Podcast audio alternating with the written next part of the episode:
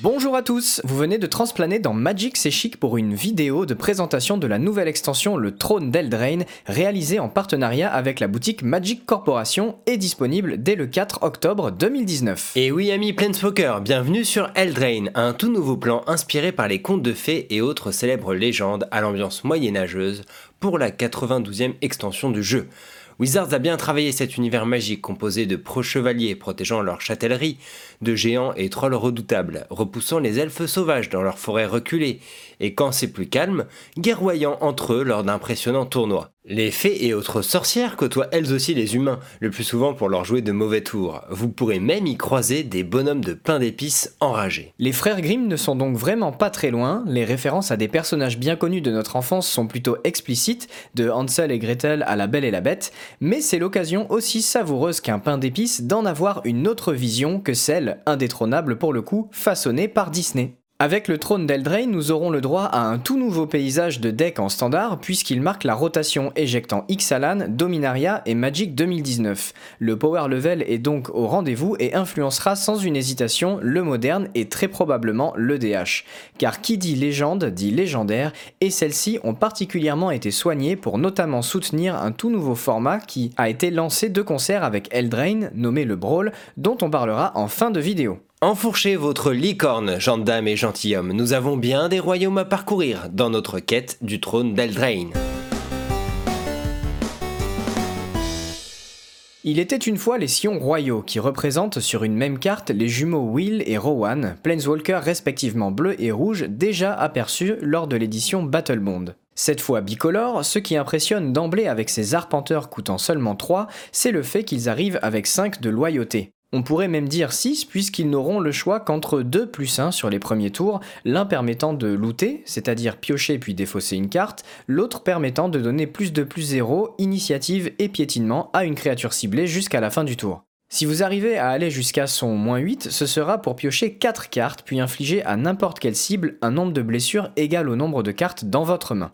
Nous avons là déjà un excellent support pour Bleu-Rouge Phoenix en standard, permettant de se défausser des oiseaux récursifs, et le boost n'est pas anodin non plus, surtout le piétinement avec vos dracons crépitants. A voir quelles autres applications sont à lui trouver, ici et dans d'autres formats, mais c'est vraiment solide pour un Planeswalker à 3 et un archétype agro-control pourrait même reposer dessus par exemple. On continue avec un autre comeback, mais celui d'un personnage très très attendu cette fois, Garuk, malheureusement toujours maudit donc noir et vert. Et toujours aussi costaud, hein, puisqu'avec ses 5 loyautés pour 6, il peut immédiatement faire moins 3 pour détruire une créature tout en vous faisant piocher une carte. Sinon faites son 0 pour poser deux jetons de 2 loups qui augmenteront de 1 la loyauté de Garuk en mourant. Déjà, ces deux capacités envoient du lourd. Celle des loups n'était pas sans rappeler euh, la espèce de Teros, autre Planeswalker à 6 qui pondait 3 tokens 1-1 à chaque tour, et qui avait forcément impacté le standard de l'époque. Et si vous arrivez à monter la loyauté de Garuk à 6, c'est autant de points à échanger contre un emblème accordant plus 3 plus 3 et le piétinement à vos bêtes. Troisième et dernier arpenteur du set, on vous présente le petit Oko, autre Planeswalker à 3 de mana pour 4 de loyauté et un fort potentiel, peut-être même jusqu'en moderne. Ce change-forme adore faire des farces de plus ou moins bon goût, comme avec son plus 1, qui transforme un artefact ou une créature en 3-3, lui faisant perdre toutes ses capacités au passage. Selon les situations, c'est un moyen de gestion ou une façon de produire des menaces. Surtout avec son plus 2 qui crée justement un jeton artefact, en l'occurrence nourriture, un nouveau type de token important dans Eldraine, un plan rempli d'amateurs de pain d'épices.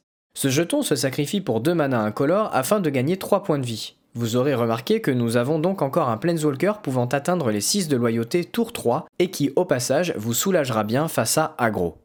Mais ne passons pas à côté du moins 5 qui permet d'échanger le contrôle d'une créature ou d'un artefact que l'on contrôle contre celui d'une créature adverse de force inférieure ou égale à 3 et qui synergise donc avec son plus 1.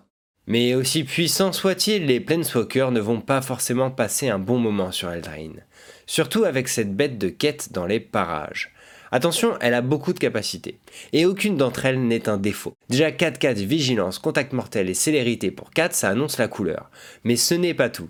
Elle ne peut pas être bloquée par les créatures de force inférieure ou égale à 2, les blessures de combat infligées par vos créatures ne peuvent pas être prévenues, et quand la bête inflige des blessures de combat à un adversaire, un de ces Planeswalkers en subit autant. Juste très puissant. On sera bien soulagé d'éviter de devoir choisir entre taper les Planeswalkers ou leur contrôleur, heureusement qu'elle est légendaire au moins. Autre carte qui fait beaucoup trembler les joueurs de moderne, à peine remis du traumatisme Ogak. Il était une fois. Cet éphémère vous coûtera 2 ou bien 0 si jamais c'est le premier sort que vous lancez à cette partie. Il vous fera choisir une carte de créature ou de terrain parmi les 5 du dessus de votre bibliothèque pour la mettre dans votre main. Oui, j'ai bien dit terrain tout court, pas terrain de base. Tron se régale déjà en moderne pour toujours mieux assembler sa sainte trinité, mais même des jeux un peu en retrait comme ceux basés sur Néoforme y voient un sacré boost. De toute façon, dans tous les formats, si vous jouez vert et suffisamment de créatures, le sort paraît assez indispensable. Quand c'est gratuit, c'est toujours beaucoup trop intéressant, surtout si ça vous permet autant d'aller chercher vos meilleures menaces en fin de partie que de stabiliser vos sorties en termes de mana. Évoquons aussi rapidement cette incommune qui a la prétention d'éclabousser elle aussi les formats plus éternels ou les batailles de contre font rage, parfois gratuits en mana justement. C'est une fuite de mana pour 3, c'est-à-dire qu'on contre un sort à moins que son contrôleur ne paye 3. Mais cet éphémère ne coûtera plus qu'un s'il cible un sort bleu. Parlons d'une autre carte très impactante, du côté des légendaires cette fois avec Emery, guetteuse du loch. Cet ondin rappelant la Dame du Lac est 1-1 pour 3, voire moins, puisqu'il coûte un incolore de moins pour chaque artefact que vous contrôlez. Avant d'aller plus loin, pensons aux commandeurs, où historiquement les généraux trichant sur leur coup comme Tassigur ou Derevi ont été bannis. Autant dire que celui-ci ne devrait pas faire exception à la règle, surtout qu'il vient directement revendiquer avec talent le trône de commandant monobleu artefact dégénéré, laissé vacant par le récent ban d'Urza. Quand il arrive sur champ de bataille, on met les 4 cartes du dessus de sa bibliothèque dans son cimetière. On pourra ensuite engager Emery pour lancer l'artefact de notre choix, se situant dans notre cimetière en payant son coût d'invocation. Bref, une carte très très forte, qui a déjà été testée dans notre entourage et ne devrait pas faire long feu en duel commandeur, on vous l'assure. Mais on peut aussi évoquer Turlupin, maître farceur, 3-3 vol célérité pour 4, qui peut faire n'importe quel nombre des effets suivants et dans cet ordre quand il touche un adversaire. Chaque joueur se défausse d'une carte, chaque joueur perd un point de vie et pioche une carte, chaque joueur sacrifie une créature. Autant dire que certains joueurs ne risquent pas d'apprécier ces petites farces. Vous aurez également droit à plusieurs artefacts ou équipements légendaires, notamment ce grand Cromlech qui peut être joué au rabais si vous possédez une grosse créature, génère du mana en vous faisant gagner 2 points de vie, et vous fait piocher une carte et mettre un marqueur plus 1 plus 1 sur une nouvelle bête dès que vous la jouez. Passons maintenant aux nouveautés de cette extension, et commençons avec un nouveau sous-type de carte, Aventure, représentant bien l'ambition des habitants d'Eldraine de partir pour accomplir des quêtes épiques. Le texte de ces cartes est divisé en deux parties. À gauche, un sort de rituel ou d'éphémère, à droite un sort de créature. Deux choix s'offrent à vous. Vous pouvez lancer ces cartes comme un simple sort de créature et basta, vous ne tiendrez jamais compte de la moitié gauche. Sinon, vous commencez par lancer le sort d'aventure justement, le résolvez, puis exiler la carte. Vous pourrez ensuite lancer la partie créature depuis l'exil, du 2 en 1 plutôt modulable en somme. Mais quand on a un des meilleurs héritiers de la chute du héros sous forme d'aventure, autant dire qu'on saute au plafond. Pour 3 en éphémère, vous pouvez donc détruire une créature en Planeswalker ciblée, comme son illustre prédécesseur, mais cette fois avec le défaut de perte de points de vie au passage. Défaut compensé par la phase créature, une de 3, lien de vie, zombie et chevalier. Attendez-vous à en voir à foison en standard. Le géant crack os est pas mal non plus dans le genre, puisque d'un côté il inflige deux blessures en éphémère pour 2, et de l'autre, c'est une 4-3 pour 3, indiquant que si un joueur le cible, il se prendra 2 pour la peine. Notez que hors du champ de bataille, les aventures sont considérées comme des créatures, ce qui peut être intéressant avec les effets ramenant des créatures depuis votre cimetière ou de renvoi en main tout simplement pour en abuser encore et encore. Une autre nouvelle capacité introduite dans Eldraine répond au nom d'inflexible et vous récompensera si vous dépensez 3 manas d'une même couleur demandée pour certains sorts. Si vous y parvenez, les créatures avec inflexible arriveront plus fortes sur le champ de bataille, souvent avec un marqueur plus 1 plus 1, et les sorts encore plus puissants. Par exemple, ce blast euh, coûtant 1 rouge et 2 de n'importe quelle couleur doit coller 3 blessures à n'importe quelle cible en théorie, mais si vous avez investi 3 mana rouges dans son coup, il infligera 4 blessures à la place. Le trône d'Eldraine n'est pas un bloc tribal, mais fait néanmoins la part belle à certaines factions comme les chevaliers. Ici, principalement disponibles en blanc, noir et rouge, ils ont un petit potentiel agressif avec leur 2-1 pour 1, leur seigneur et même leur terrain dédié, ou encore plusieurs bonnes incommunes et rares synergisantes avec leurs congénères. De quoi bien alimenter un EDH chevalier également, mais on y reviendra. Qui dit conte de fées dit fée et en l'occurrence Peuple Fée dans Magic, une tribu jadis popularisée par Lorwyn et qui reçoit enfin du renfort. On a vu la belle légendaire Turlupin un peu plus tôt, mais même en incommune, il y a du joli, comme cette fée Flash qui gagnera des marqueurs quand vous piochez votre deuxième carte à chaque tour, ou cette fée aventure, qui rappelle forcément l'excellente clique Vendillon à partir du moment où elle est 3-1 flash. Mais son côté aventure n'a rien à voir puisqu'il permet pour deux en éphémère de retourner un permanent non terrain dans la main d'un adversaire, toujours utile. Au passage, notez que cette extension introduit pour la première fois les types souris, paysans et psychagogues pour encore plus de références aux plus célèbres contes. Ne passez pas à côté du cycle des 5 châteaux d'Eldraine, terrains rares qui ne sont exceptionnellement pas bicolores. C'est même plutôt l'inverse, poussant au monocolore, puisqu'ils arrivent engagés à moins que vous ne contrôliez, pour le blanc par exemple, une plaine. Notez que ça fonctionne avec les terrains de Ravnica et tous les autres qui incluent ce genre de sous-type entre leur illustration et leur boîte de texte. Si vous remplissez cette condition facilement, ne vous privez pas de les inclure à votre deck pour profiter de leur seconde capacité, la possibilité de créer un token en blanc, de faire regard 2 en bleu, d'accélérer votre mana en vert, de booster de plus 1 vos bêtes en rouge ou de piocher une carte avant de perdre autant de points de vie que de cartes en main pour le noir sont de jolis bonus qu'on apprécie toujours. Mais ce n'est pas fini, il reste un dernier terrain rare à ne pas rater. Ce passage merveilleux est comme une étendue sauvage en évolution. Vous le sacrifiez pour aller chercher une carte de terrain de base dans votre bibliothèque pour le mettre en jeu engagé. Sauf qu'après, on vérifie que vous ayez 4 landes en jeu ou plus, et si oui, vous dégagez le terrain en question. Ça ne favorise pas vraiment les jeux aggro, mais c'est franchement bienvenu au sein des bases de mana en standard. Voilà pour les cartes. N'hésitez pas à en évoquer d'autres en commentaire, mais l'horloge tourne, il est bientôt minuit et il nous faut parler des différents produits de l'extension, et il y a de quoi dire. Les boosters d'abord. Celui que vous connaissez euh, depuis toujours reste le même et s'appelle désormais Draft Booster. Mais pour les monomaniaques, des paquets de couleurs seront également disponibles, comprenant uniquement des cartes de la couleur choisie.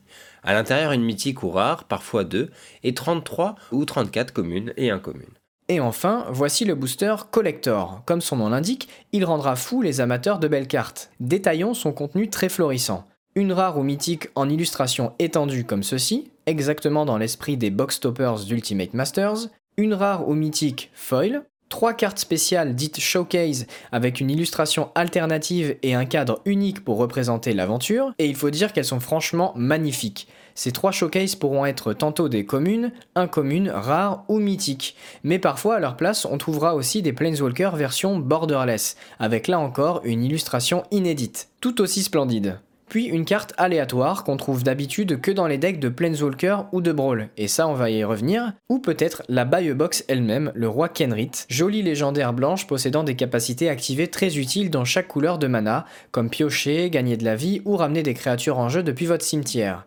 Et enfin, un jeton de l'édition systématiquement en foil, il n'existe que dans ces boosters, en version premium donc. Ça donne envie de craquer, hein Mais ne délaissez pas les boîtes de 36 draft booster pour autant, car il y a des chances de récupérer les cartes dites showcase. Il y a une moyenne d'un booster sur 9 comprenant une incommune showcase, 1 sur 27 comprenant une rare ou mythique showcase, et les Planeswalker borderless sont aussi trouvables dans les booster draft pour les plus chanceux. Sinon, le bundle est toujours une alternative idéale pour les débutants avec ses 10 boosters, 40 terrains de base dont 20 foils, une carte promo flûteur de rat exclusive et un compteur de points de vie géant, le tout emballé dans ce qui constitue une boîte de rangement bien utile. Du côté des decks préconstruits, nous avons deux Planeswalker decks. Rowan, ici sans son frère jumeau et donc mono rouge, qui affrontera Oko, lui toujours bleu-vert. Mais avec Eldraine, ça ne s'arrête pas là, car l'extension marque le lancement officiel d'un nouveau format plutôt excitant, le Brawl. En deux mots, c'est du commandeur en standard. En détail, vous aurez donc des decks contenant votre général plus 59 cartes, en étant limité à un exemplaire de chaque carte, hors terrain de base, des extensions valables en standard actuellement et dans les couleurs de votre commandant. Ce dernier doit être une créature légendaire ou un planeswalker. Vous pourrez le jouer depuis sa zone de commandement comme s'il était dans votre main, mais s'il meurt ou est exilé, payez deux incolores de plus à chaque fois pour le relancer une alternative de jeu bien fun, soutenue par 4 decks préconstruits ayant leurs généraux inédits. On a le droit à un bantre envoyant les créatures en main pour bénéficier de leur effet d'arrivée en jeu, un June Sacrifice porté par un excellent dragon, un Esper avec beaucoup de vol à thématique artefact et enchantement, et un Mardu Tribal Chevalier, friand d'équipement. Ils comprennent certaines cartes totalement inédites disponibles uniquement dans ces decks, mais quand même valables en standard tel qu'un caillou pour deux, dorénavant incontournable, un excellent piocheur sous la forme d'un artefact, et une ribambelle de créatures. Certains de ces généraux et cartes purement créées pour le brawl auront leur place en commandeur classique à n'en pas douter. Voilà pour l'essentiel de ce trône d'Eldraine qui nous laisse avec beaucoup de nouvelles possibilités de jeu. N'oubliez pas que de belles récompenses sont à gagner aussi maintenant en Friday Night Magic en venant jouer les vendredis soirs à la boutique de Bastille. On se retrouve début 2020 pour le prochain set qui nous fera revenir sur Terros, un plan génial inspiré par la Grèce antique, mais cette fois, nous aurons l'occasion de visiter son monde souterrain où de vaillants héros déchus reposent, pas forcément en paix. Merci de nous avoir écoutés et si vous appréciez notre travail sur cette chaîne, n'hésitez pas à vous rendre sur www.patreon.com slash pour soutenir notre quête à nous. Merci à tous et à très bientôt